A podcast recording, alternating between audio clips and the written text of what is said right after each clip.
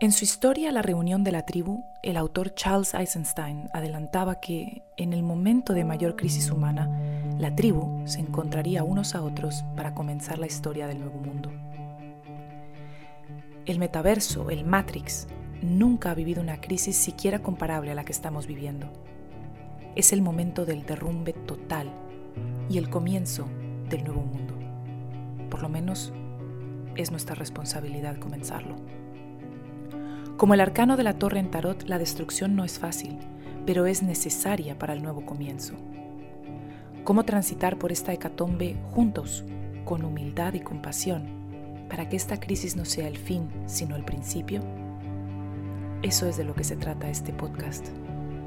Bienvenida a Viaje a la Nueva Historia, la reunión de la tribu. Te estábamos esperando.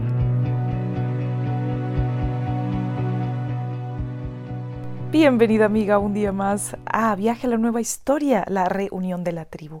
Y como somos tribu, como estamos juntas en este viaje, bueno, hoy tenemos un episodio un poquito diferente. No sé si sabes que en estos momentos nos encontramos en Portugal, en una casa muy ancestral. hablaba de ello en el en vivo de ayer. Ayer fue martes, creo que 16 de mayo, si no estoy mal o 17 de mayo. Normalmente no sé muy bien en qué día estamos, más o menos tengo una idea, pero no sé exactamente, a no ser que tenga algo en mente. Y si quieres saber más sobre eso, eh, allí lo muestro y allí me puedes ver en, en la casa ancestral en la que estamos. Pero tenía ganas de hacer algo diferente. Hoy en vez de estar analizando el siguiente capítulo del libro de Charles Eisenstein, quería hacer algo un poco diferente. Esta mañana me desperté, se me ocurrió la idea, fue como venido así del espíritu, de hacer un preguntas y respuestas, pero algo más personal, algo que no he hecho, creo, hasta ahora. Nunca he hecho un episodio en el cual te contestara a las preguntas que puedes tener sobre mi vida, mi vida ancestral, mm, cosas que son relevantes a lo que tratamos tú y yo desde hace años pero que estén más relacionadas a mí, porque normalmente siempre hacemos los episodios más relacionados a ti. Cuando hago mis en vivos son para ti y hablamos de lo que te pasa y cómo te puedo ayudar, pero a diario me llegan muchas preguntas también sobre mí y me, me doy cuenta de que nunca en, wow, creo que llevo más de 10 años haciendo vídeos en YouTube. Creo que nunca, o si mucho una vez, pero hace muchísimos años al principio, he hecho un vídeo de que me preguntes cosas sobre mí y sobre cómo llevo este estilo de vida, que te puede resultar curioso. En fin, entonces, esta mañana saqué esa, esa historia en Instagram, te pregunté, me has estado dejando preguntas muy interesantes y quería hacerlo en vídeo, pero resulta que hoy se despertó el huracán, afuera está un viento impresionante entonces no puedo grabar afuera y adentro la verdad es que la luz no es lo suficientemente buena, me vas a ver muy en oscuras. La casa no es oscura en sí, pero es una casa mediterránea. Las casas mediterráneas normalmente tienen ventanas pequeñas porque están hechas precisamente para protegerse lo mejor posible del frío y del calor en verano. Entonces, no hay como la super luz y dije, pues lo hacemos en audio de todos modos. Además, hoy me siento más como para sentarme contigo y hacerlo aquí en audio y que te tomes un cafecito conmigo. Por ahí alguien me preguntaba que si ya no tomo café, tomo café todos los días, me encanta, sigo tomando café.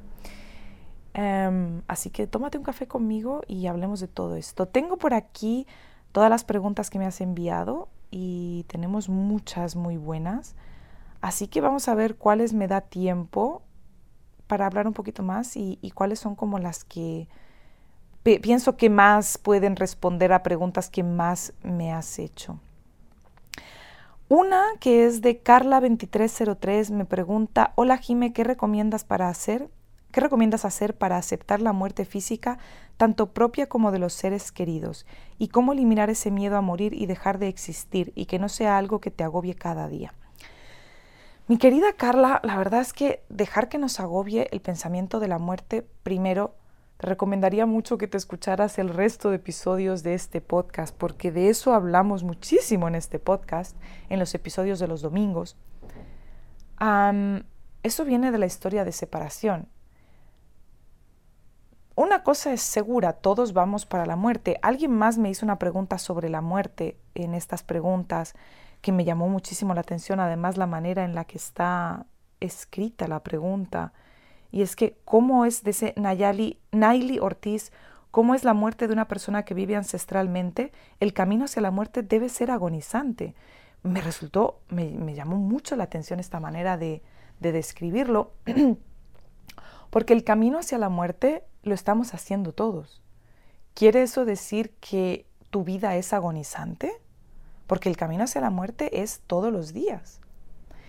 ¿Y cómo lidiar con la muerte? El problema es que en la historia de separación nos han contado que la muerte es el final. La ciencia, de esto hablamos de verdad, las dos personas que me preguntan esto tienen que escucharse los episodios de este podcast. Tenemos un lado el método científico, la ciencia de la separación, y por otro lado tenemos las religiones. Y aunque las religiones dicen, la mayoría, si no, es que todas, que al morir vamos a otro sitio, yo me pregunto cuántas personas religiosas ah, de verdad creen en eso, porque yo veo que hay muchísimas personas religiosas. Yo, para, para aclarar, yo no soy religiosa, es decir, no profeso ninguna religión en concreto pero soy tremendamente espiritual. Alguien más me preguntaba que si creo en Dios. Desde luego no creo que yo sea, yo como ser humano, el ser más grandioso sobre el universo. Somos parte de la creación y hay, no sé si un Dios, porque normalmente cuando la gente pregunta de Dios se suele referir a un Dios de religión. pero sí creo, por supuestísimo, que hay una creación, hay un universo, hay, soy muy espiritual, hay algo más grande, más allá, hay un gran propósito, hay un sentido de todo.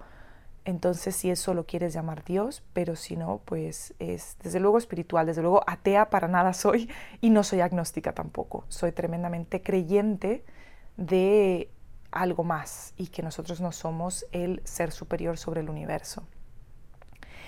Entonces, pero me llama la atención porque mucha gente sí se identifica como religiosa y aún así veo mucho miedo a la muerte, lo cual, y mucha esa, esa descripción del camino agonizante a la muerte o de tenerle miedo a la muerte. Entonces, si realmente creemos en la religión que decimos que creemos, ¿cómo es posible que tengamos miedo a la muerte?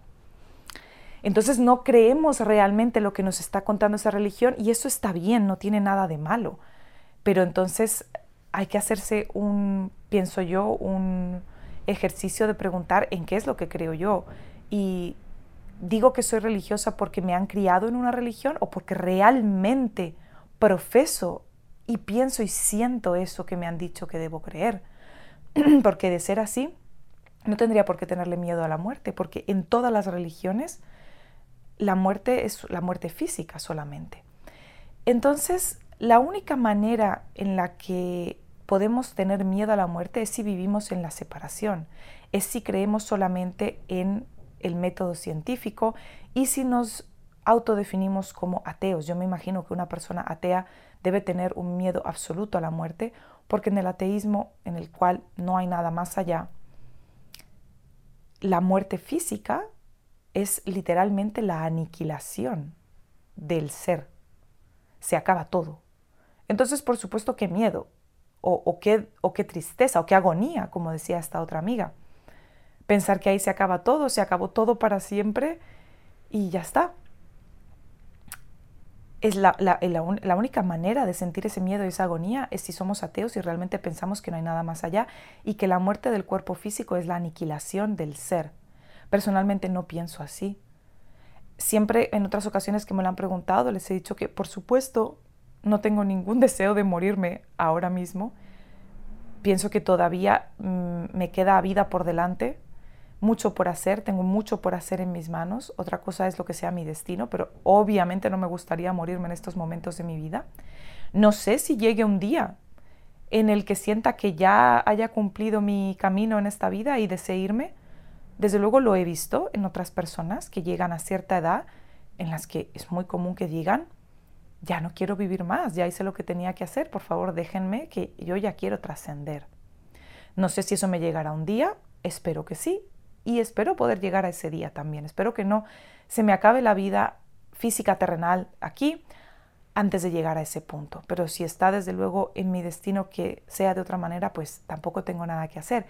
Pero tampoco me tampoco voy a tener miedo de eso porque no puedo agonizar sobre la muerte, ya que la muerte viene sí o sí.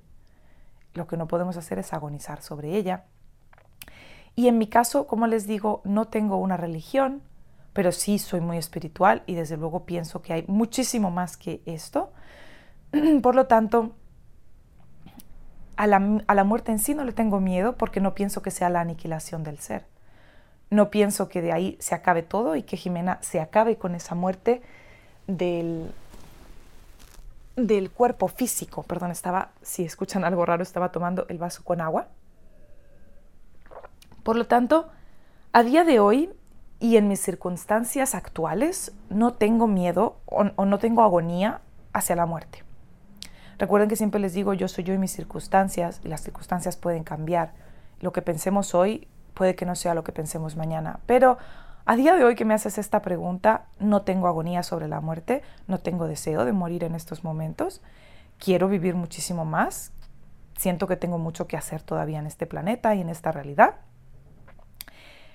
pero no tengo ninguna agonía ni ningún miedo de la muerte en sí. Cuando la gente también habla de que debe ser agonizante el camino de la muerte, también es porque en la sociedad actual se nos ha separado por completo de los nacimientos y de la muerte. Muy poca gente ha estado presente en un nacimiento y muy poca gente ha estado presente en una muerte. La muerte no es agonizante. Solamente conocemos los nacimientos y la muerte por las películas. Entonces lo que la gran mayoría de la gente piensa que es un nacimiento es un evento en un hospital lleno de máquinas, todo el mundo gritando, con 40.000 aparatos, medicinas, medicación, una cosa horrible, con unas luces acostadas sobre la espalda, cuando no es que es cesárea, cuando no es que... y todo el mundo gritando y es una cosa horrible. Esa es la idea que tiene el 99% de la gente del mundo desarrollado sobre los nacimientos. Y del mismo modo es la idea que tiene sobre la muerte, o que tenemos sobre la muerte, es lo que nos ha vendido Hollywood. Es o la muerte en un campo de batalla, una agonía horrible, o una muerte horrorosa por una enfermedad larga, terrible, dolorosa. Esa tampoco es la muerte. Y las personas que han podido estar presentes en muchas muertes eh, y muchos nacimientos saben que esto no es así.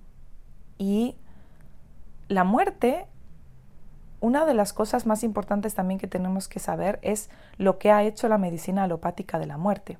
Y es que en la mayoría de los casos, cuando hay muertes agonizantes, en la mayoría, por supuesto no en todos, pero en muy gran mayoría de los casos, cuando hay muertes agonizantes, dolorosas y horribles, son por la medicación alopática que, a la que esa persona se ha sometido y también la idea de esa persona de no me quiero morir, le han dicho que se va a morir, no se quiere morir, hay una lucha interna. Además, añadimos a eso los medicamentos que le están dando y los tratamientos que le están dando que le causan una muerte física dolorosa y además una muerte espiritual dolorosa. El espíritu no muere, por cierto. Hablaremos de eso después.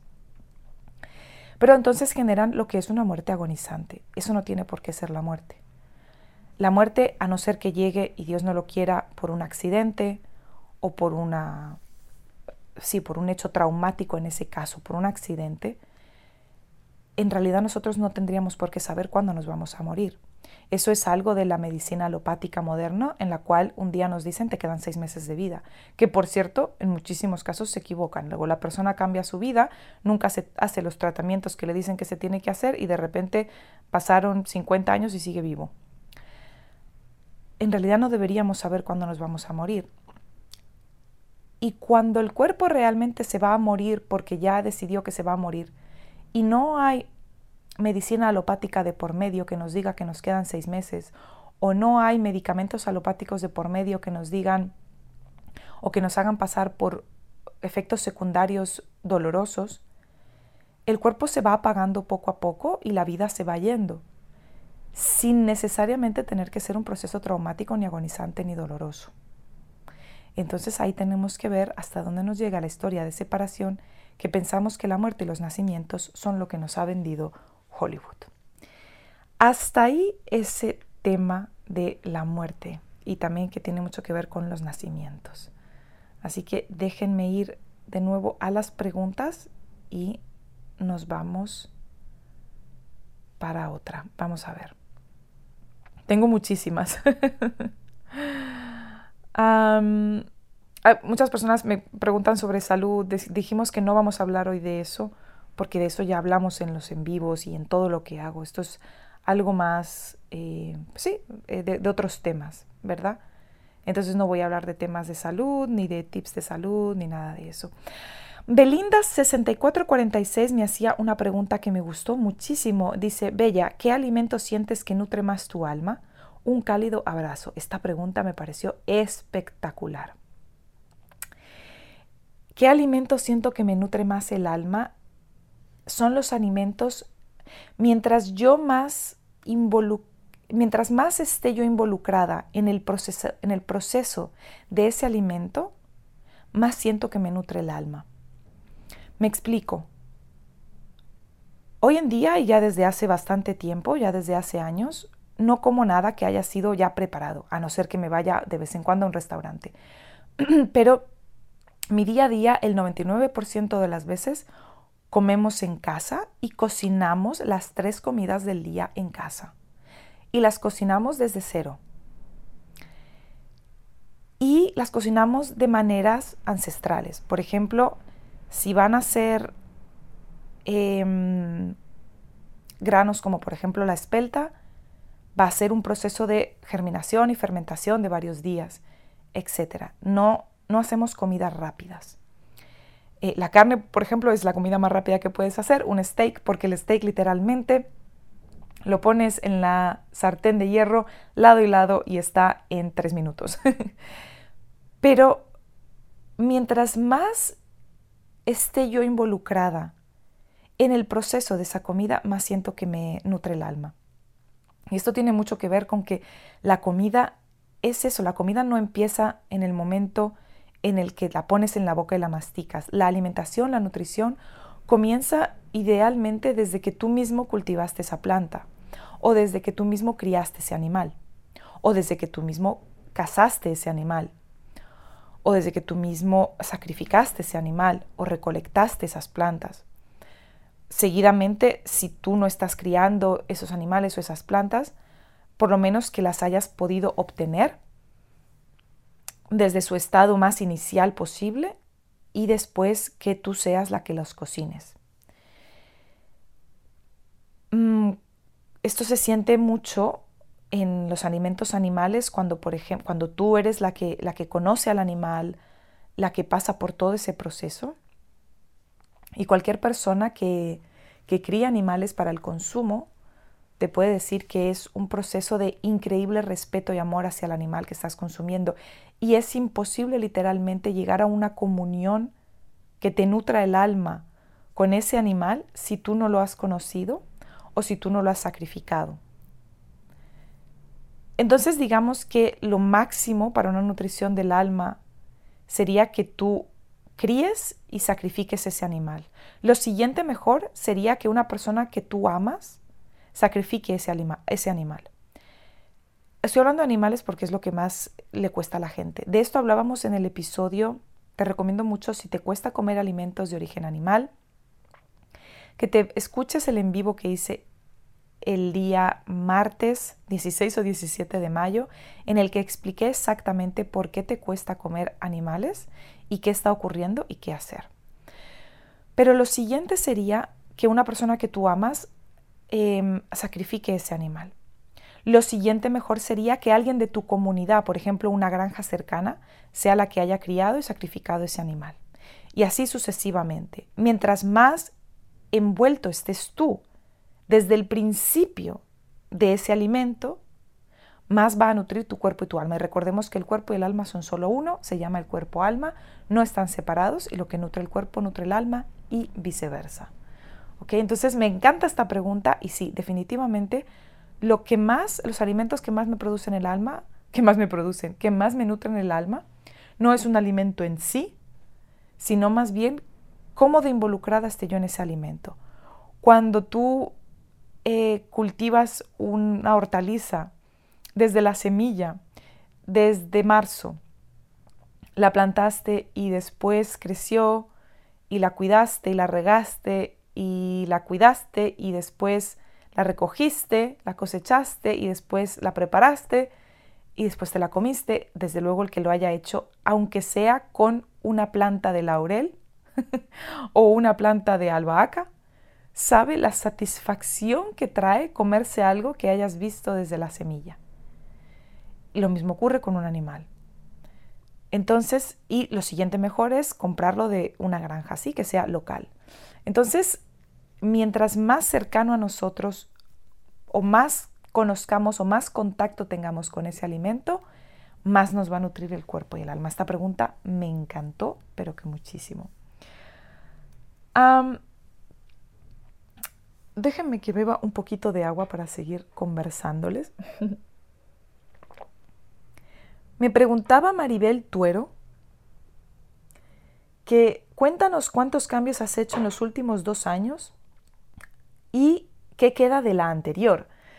De la anterior queda todo. Yo soy la misma que era, soy la misma persona, ¿no? Que era hace dos años y hace cinco y hace diez.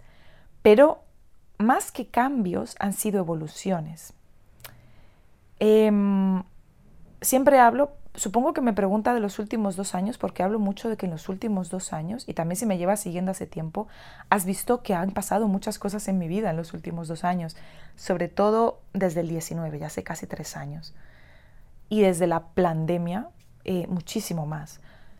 Mm, alguien estaba escuchando en el podcast de Weston A. Price Foundation, estaba escuchando ayer un episodio, el último que sacaron, es un episodio que se llama You Heal You es decir, tú te sanas a ti mismo.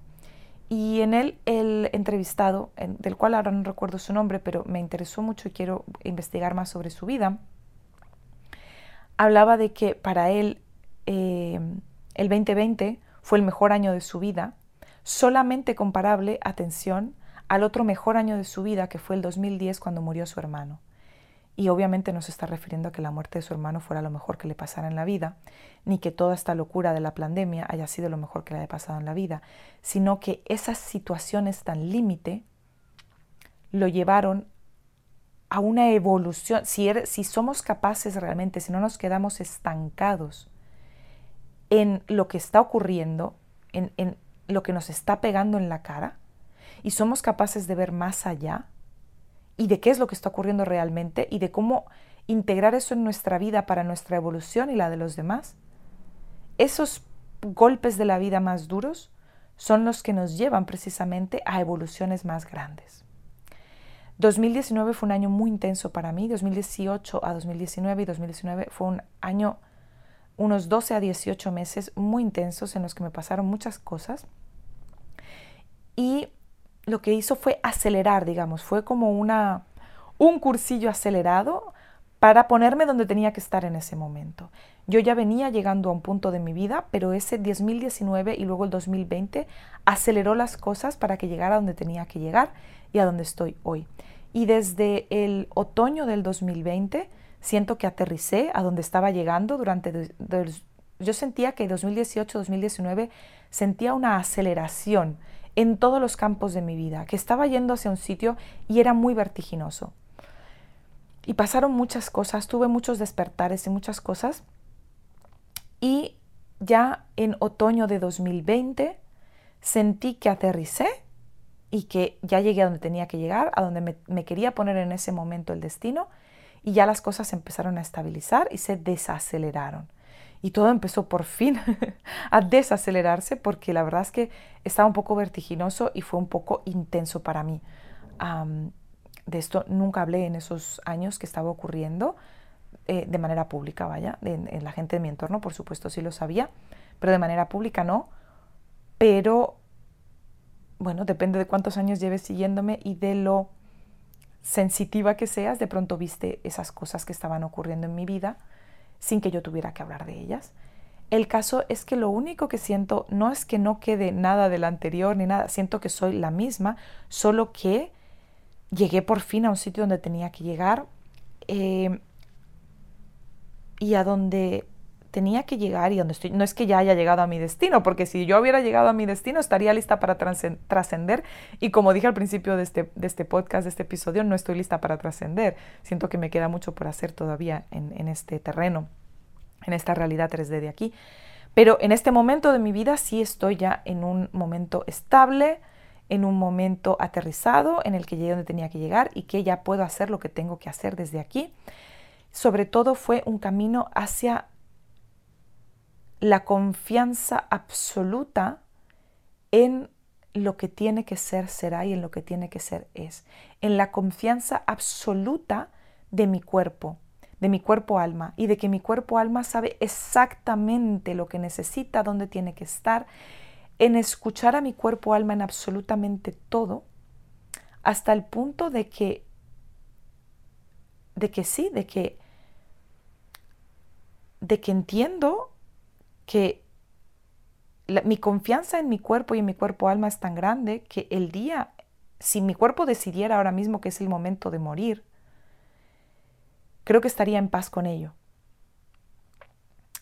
No lo sé porque ahora mismo no estoy en paz con ello, pero repitamos que a no ser que sea por un accidente o por un, o por un ataque, Dios no lo quiera, la muerte no llega de la noche a la mañana.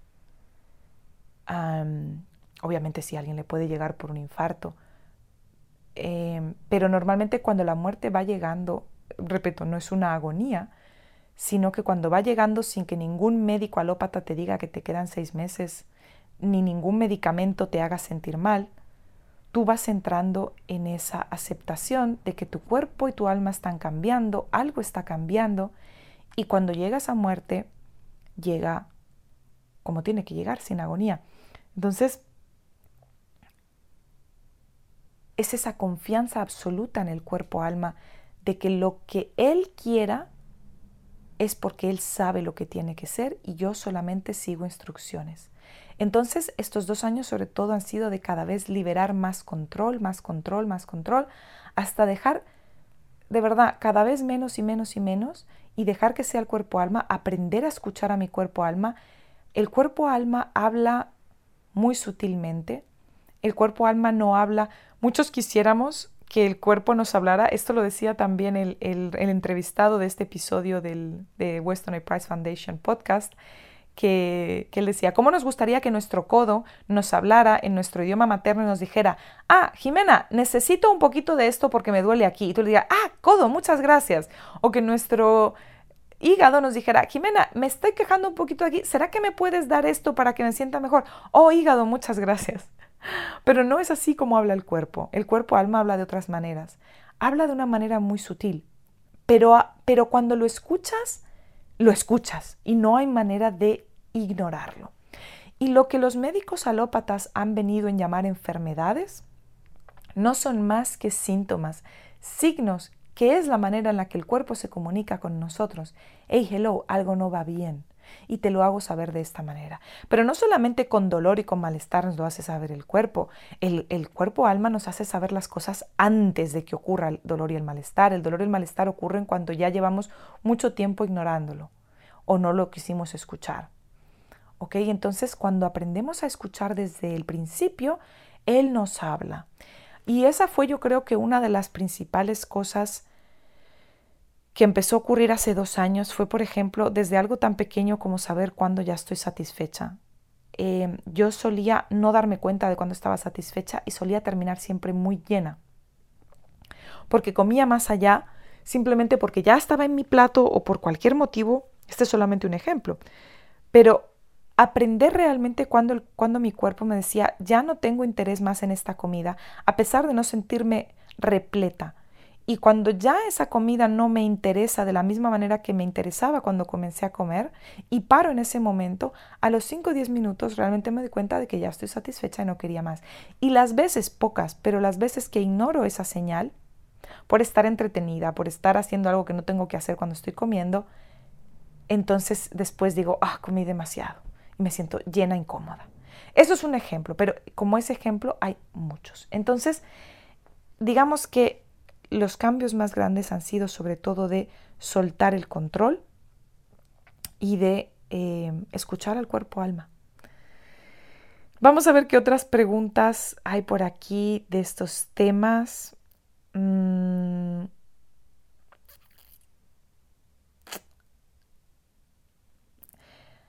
Ah, hay uno. hay uno de Bea Fontán que me pregunta cómo vivir ancestralmente sin renunciar a la vida moderna. Siento que sola no tengo problema, pero conciliar con pareja y vida social es difícil. Em, esto va unido a otra pregunta. Espérense porque por ahí alguien me preguntó. Ah, vamos a ver si la encuentro por aquí. A ver si. Aquí. Enjoy o Enjoy me preguntaba cómo le haces para socializar y crear comunidades que respeten tu forma de vida. Pienso que estas dos preguntas están eh, relacionadas ¿Cómo hago para que otros respeten mi forma de vida? A ver, la única persona que tiene que respetar su modo de vida eres tú. Las personas solo llegan hasta donde tú les permites. Mm, y ahí entramos en dos cosas tú también, porque ahí también tú tienes que respetar la moda, el modo de vida de otra persona. Y entramos en otra cosa, no puedes cambiar una cosa sin cambiarlo todo. Y esto también tiene que ver con lo que me pasó a mí en 2018-2019. ¿A qué me refiero con que no puedes cambiar algo sin cambiarlo todo? Me refiero a que una de las cosas, si has leído, por ejemplo, el libro de Charles Eisenstein, El yoga del comer, habla muy interesantemente de cómo muchas personas intentan ser veganas sin llevar un estilo de vida vegano. Y a lo que me refiero no es que, bueno, no es al veganismo de moda en absoluto, sino, por ejemplo, a, los monjes, los las, las personas que realmente son vegetarianas o veganas, realmente son normalmente monjes que viven una vida en la que el cuerpo físico prácticamente se descuida por completo y se dedica solamente al cuerpo espiritual. Esto no es ni bueno ni malo, pero también hay que entender porque hoy en día se ha dado a entender que esto es un modo superior de vida y todo el mundo quiere ser eso, entonces la gente se hace vegana porque piensan que es una manera de servir al espíritu. Tú puedes ser muy espiritual sin por ello tener que ser vegano, pero no puedes obligar al cuerpo físico a alimentarse de una manera que no está acorde con la vida que lleva ese cuerpo físico. Es decir, el cuerpo físico no es otra cosa que la representación física del alma y del espíritu. Si nosotros llevamos una vida que, que está aquí en la tierra, y por favor dejemos de pensar en la vida de terrenal y del cuerpo como algo negativo, porque eso es algo de la historia de separación, y ya lo hablábamos en un episodio del podcast, en el que hablábamos de que la religión nos ha dicho que el cuerpo no vale nada y lo, que, lo único que hay que cultivar es el espíritu. Y la ciencia nos dice que el espíritu no existe y que lo único que hay que cultivar es el cuerpo. Entonces se hace una división entre cuerpo y espíritu y entonces ahora pareciera que si no nos dedicamos solo al espíritu y le damos cualquier importancia al cuerpo, entonces estamos siendo materialistas con, todos los, con toda la connotación negativa del materialismo. El materialismo, bien entendido y como debe ser, no es otra cosa que la realidad 3D en la que vivimos. Nuestro cuerpo físico es material, por lo tanto es parte del materialismo. Si nosotros vivimos una vida que requiere de nuestro cuerpo físico, el cual es las herramientas que tiene nuestra alma para poder vivir en esta realidad, tenemos que alimentar ese cuerpo físico y el cuerpo físico requiere de alimento terrenal, requiere de alimentos animales, requiere de grandes cantidades de alimentos, requiere de no ayunar, requiere de muchas cosas, requiere poder sustentarse. Para poder sustentar tu cuerpo Necesitas darle alimento a ese cuerpo para tú poder llevar a cabo la vida de ese cuerpo en, la, en el terreno material, en el sentido correcto de lo material, que no es el materialismo malentendido.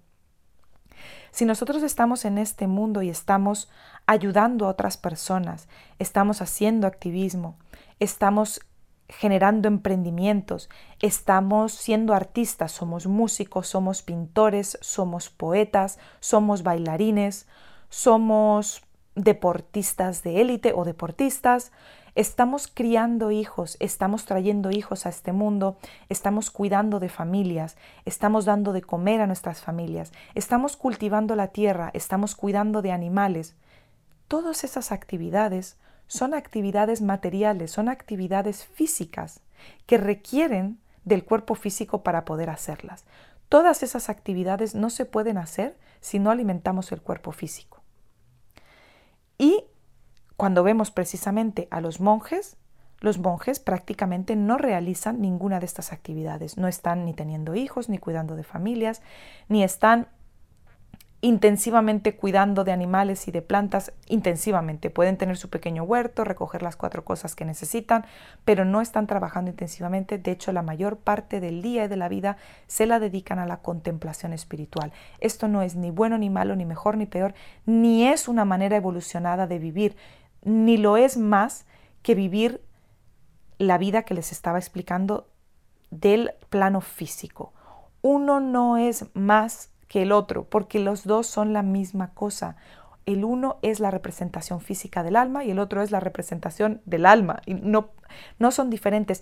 Entonces, precisamente por eso no podemos forzar el cuerpo físico a trabajar y a vivir una vida eh, en el mundo 3D con una alimentación que no, que no le está dando combustible. Y es por eso que enferman y es por eso que no pueden estar bien. Llega el punto en que los grandes, en los grandes monjes del mundo no necesitan sino la luz del sol, porque realmente ya le dijeron adiós al cuerpo, ya trascendieron. Pero eso no quiere decir que sea superior. Por favor, tenemos que sacarnos de la mente que la vida espiritual es superior a la vida material del cuerpo. Porque para eso estamos ahora mismo encarnados en este cuerpo, porque necesitamos hacer cosas con este cuerpo entonces no podemos obligar a donde no hemos llegado. Es más, esos monjes y esas personas que se dedican a eso, primero llegaron a eso antes de retirarle ese combustible al cuerpo físico. No se puede hacer de la otra manera. Y a eso es a lo que me refiero a que no podemos cambiar una cosa sin cambiar todo. No podemos volvernos veganos sin no volvernos un monje budista. Espero que se entienda lo que estoy diciendo. Entonces, si tenemos cosas que hacer en el mundo material, que es tan positivo como hacer cosas en el mundo espiritual, porque todo es lo mismo, tenemos que alimentar el cuerpo. Entonces, también tenemos que entender que cuando cambiamos algo, de repente teníamos una vida muy desordenada, de esto hablan muchas personas, eh, cuando tienen una vida de, digamos, la vida material en el mal sentido del material, es decir, de fiesta, de parranda, de beber, de drogas, de alcohol, de mala vida. Luego no pueden pretender que de repente cambien y digan, me voy a reformar como persona. Pregúntenle a cualquier persona que haya estado en ese estilo de vida si cuando se reformó han mantenido las relaciones que tenían en el pasado, las personas que estaban con ellos cuando tenían esa vida. No, porque no puedes cambiar algo sin que cambie todo. Entonces, muchas de las cosas que pasan es que cuando cambia, cuando sí, ¿cuánto has cambiado desde que cambié? Cuando nosotros cambiamos y de repente tenemos, si hemos tenido una vida, obviamente todo es equivalente al cambio que tenemos. Si, si veníamos de una vida horrible, desordenada y nos volvemos ancestrales, el cambio va a ser radical. Dile adiós a todas las relaciones y personas que estaban en tu vida en ese momento, que iban mano a mano contigo de esa vida si tu cambio es pequeño, simplemente pues tenías una vida bien, ta, ta, ta, pero ahora estás un poquito más, más eh, ancestral, ta, ta, ta, puedes mantener esas relaciones, por supuesto, pero va a haber cambios y va a haber un, un periodo de adaptación. Entonces es muy importante que no forcemos a los demás a venirse a nuestro estilo de vida porque volvemos a lo mismo. No podemos cambiar algo sin cambiarlo todo esas personas pueden no estar listas. Y si queremos, la pregunta era, ¿cómo haces que los demás respeten tu estilo de vida? Respetando yo el de ellos. Yo no impongo, siempre les he dicho desde el principio, no prediques tu modo de vida. Yo no impongo ni a mi pareja, ni a mis amigos mi modo de vida. Es lo que ellos quieran vivir, llegarán a donde tengan que llegar cuando cambien otras cosas y si tienen que llegar ahí. Mi camino no es el camino de ellos y el camino de ellos no es mi camino. ¿Ok? Ahora, muchas veces ocurre que sí, tenemos un cambio tan profundo que de repente la pareja con la que estábamos, si de verdad el cambio es muy profundo y la otra persona no está en ese mismo camino y no le llama la atención para nada nuestro camino, se rompen parejas. ¿Ok? Y esto no tiene por qué ser negativo.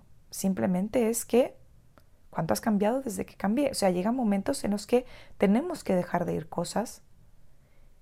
Y entre ellos pueden ser tus amistades. Si tú tienes amistades que no respetan tu estilo de vida, la que tiene que respetar tu estilo de vida eres tú, no ellos. Si tú no quieres salir hasta las 11 de la noche, tú no sales hasta las 11 de la noche. ¿Qué puede pasar? ¿Que no te vuelvan a llamar para salir? Pues, ¿qué, ¿y qué es el problema? ¿Piensas que no hay más gente en el mundo? Esa no es tu gente y no es ni bueno ni malo. Es simplemente que esa ya no es tu gente. Y encontrarás gente, pero una cosa es cierta. Tú no puedes meter más ropa en el closet sin que saques la que ya no te pones. Entonces, si tú no dejas ir a esas personas que no es no volverles a hablar, es simplemente que si ya no te vuelven a llamar para salir porque saben que tú no sales hasta las 2 de la mañana, déjalos ir, no va a pasar nada, no es que les dejes de hablar, simplemente ya no sales con ellos hasta las 2 de la mañana y de repente empezará a llegar, cuando haya espacio en tu closet, empezará a llegar ropa nueva, llegará gente a tu vida que lleva el mismo estilo de vida que tú o gente a la que no le importa en absoluto que tú eh, no salgas hasta las 3 de la mañana y les encante quedar contigo para desayunar. O lo que sea, llegará gente a tu vida a la que tú no le tienes que imponer nada, porque nunca nos tenemos que imponer a los demás. Los que nos tenemos es que respetar nosotros mismos y lo demás sigue. Los demás cambian cuando cambiamos nosotros y muchas veces que los demás cambien es no que ellos cambien, sino que ellos salgan de nuestra vida. No de mala manera, simplemente que ya no estén en nuestra vida. Somos nosotros siempre los que cambiamos, ¿ok? Los demás es cosa de los demás. Bueno, ya llevamos, déjenme ver para que no nos, ya llevamos bastante tiempo, unos 40 minutos. Voy a tomar un poquito más de agua y les contesto otras preguntas.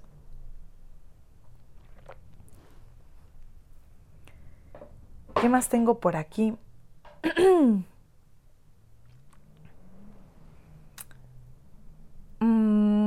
es que hay muchas preguntas que me hacen de, de, salud y todo eso que, no, que hemos dicho que no vamos a contestar aquí.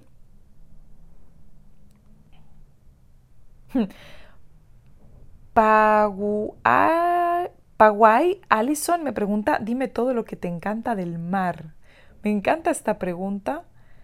la verdad, me, conoces bien, sabes que me encanta el mar y no sé qué es lo que tanto me gusta del mar, pero cuando estoy en el mar siento que estoy en la vida.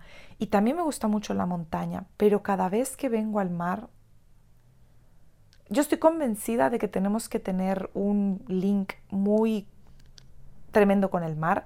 Les hablaba en algún otro episodio del podcast de que todavía tenemos como mamíferos marinos que fuimos en algún momento, tenemos el reflejo del, agua, o se llama el reflejo máster o el reflejo maestro, el cual es que cuando tenemos ciertos receptores alrededor de nuestros ojos, que cuando el agua toca esos receptores alrededor de nuestros ojos, inmediatamente nuestro cuerpo pasa por una adaptación inmediata que nos hace que podamos sobrevivir más tiempo bajo el agua sin ahogarnos. Baja nuestro pulso, baja nuestra necesidad de oxígeno. Y esto lo hablaba en un episodio del podcast y hablaba de que mm, hablen con las personas que hacen em, submarinismo con apnea, no submarinismo con tanque de gas, tanque de aire, porque eso no cambia nada ni porque está respirando. Las personas que hacen submarinismo con apnea, es decir, submarinismo sin tanque de oxígeno, solo sujetando el aire,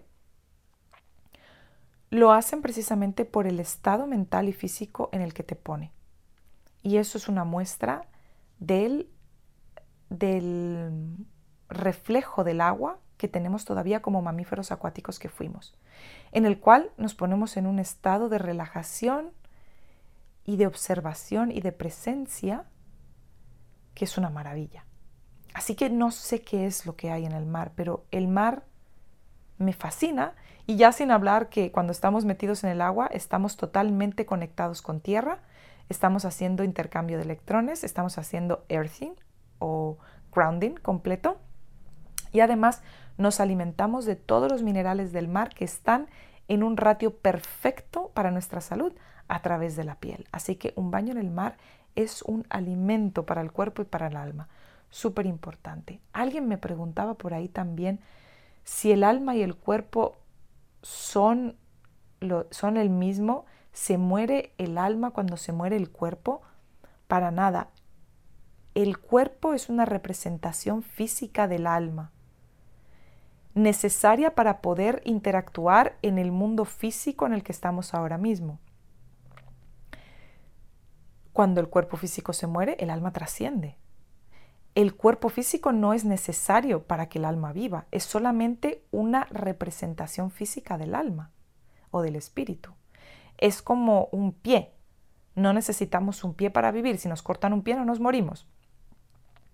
A no ser que nos desangremos, pero no, no va por ahí la cosa. Quiero decir, no nos hace falta un pie para vivir. Lo mismo no nos hace falta el cuerpo físico para vivir. El alma es inmortal, o eso pienso yo. El espíritu es inmortal cuando muere esta forma física, esto es una herramienta del alma, ¿ok? El cuerpo físico es una herramienta del alma para poder interactuar en este mundo. Cuando esta herramienta se acaba, el, alma continúa y no sé si después nos encarnaremos en otras cosas, eso no tengo ni idea, pero eh, no, el alma pienso que no muere, para nada, para nada. ¿Qué más tengo por aquí?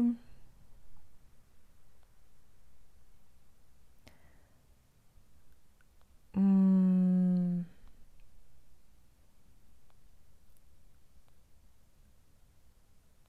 hay preguntas que, nos tenderían un, un, episodio completo, como cómo curar las heridas de la infancia y reconectar con el interior.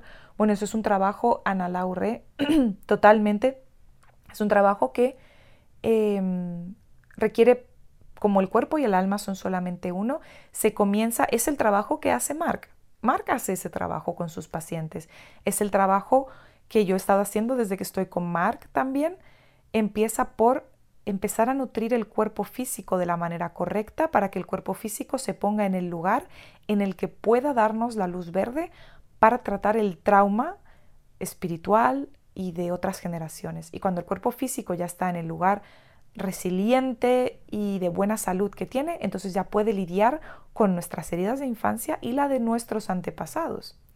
Y eso toma un proceso de por lo menos un par de años. Es todo el proceso de, dependiendo de dónde vengas y de lo sano que ya tengas el cuerpo, eh, es poner el cuerpo en un lugar sano y después empiezas a trabajar con el espíritu. Primero se trabaja con el cuerpo físico y después con el alma espíritu. Y es todo el trabajo completo de Mark es ese. Con Mark se trabaja así, se empieza con...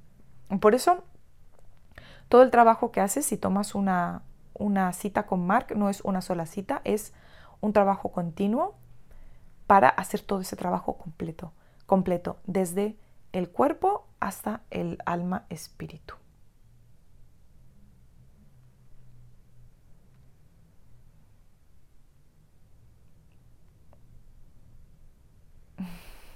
Hay muchas cosas que podría contestar, pero ya me estoy también cansando de hablar. Así que voy a terminar ya.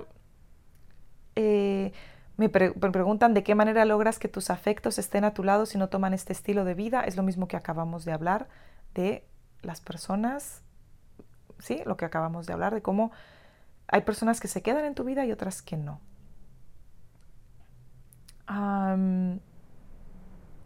Y bueno, creo que ya más o menos ahí, porque las otras preguntas o son de temas salud que no voy a hablar aquí en este momento, eh, o consultas personales de salud, o son temas parecidos a los que ya hemos tratado, o son temas que darían para un capítulo entero.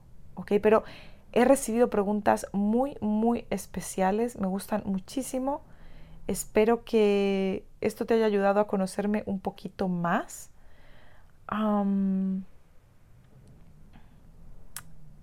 Eh, por ahí alguien, una otra pregunta que tengo para ahí es que si tuvieras hijos los mandarías a la escuela. Ese sería otro tema para hacer en un, en un episodio completo del podcast. La verdad es que me tiraría aquí hablando muchas horas de ese tema, así que creo que lo podemos guardar para otro episodio porque es muy, muy interesante y, y creo que ahora mismo no tengo, no tengo ni el tiempo ni, ni, digamos que ya, digamos que hay que, que, dedicarle realmente un episodio entero a ese tema porque es muy, muy interesante. Me pregunta 10 mandamientos para una vida mejor, cambios factibles. Por ahí tengo 10 mandamientos en mi página web, los 10 mandamientos de Jimena de la Serna o los 10, sí creo que los llamé los 10 mandamientos. Todas las personas que estén en mi reto Keto Evolucionada, en el libro que les llega, en el libro digital que les llega en Keto Evolucionada, ahí están los 10 mandamientos de la vida Keto Evolucionada, que están muy interesantes. Y uno de ellos es, y el más importante, no predicarás de lo que ya hemos estado hablando en este episodio de hoy. Así que espero haber contestado a muchas preguntas. Podemos volver a hacer esto si te ha gustado lo volveré a publicar y que me hagas otro tipo de preguntas así, más o menos. Y bueno, ¿qué más cosas quieres saber o cómo te puedo ayudar con mi propia experiencia? Recuerda que tienes todos, todos mis recursos, tantos gratuitos como de pago, en jimenadelacerna.com, Jimena con X. Recuerda que tienes los cinco pilares ancestrales en cincopilaresancestrales.com, el cinco con número, que esos serían básicamente cinco mandamientos para comenzar una vida ancestral más saludable. Y nos seguimos viendo en todo lo que hacemos, amiga. Disfruta de tu día. Lo más importante es sal a la calle. No te quedes adentro. Trata de no vivir dentro de cuatro paredes la mayor parte del tiempo. Y por, alguien, por ahí alguien tenía un reto que es de mil horas de aire libre al año. Así que búscalo por ahí y es un reto de pasar al menos mil horas al aire libre en un año. Nos vemos en el siguiente episodio. Gracias por escuchar Viaje a la Nueva Historia, la reunión de la tribu, conmigo, Jimena de la Serna. Este podcast y el 99% de mi contenido te lo ofrezco completamente gratis, dependiendo solamente del apoyo de seguidores como tú.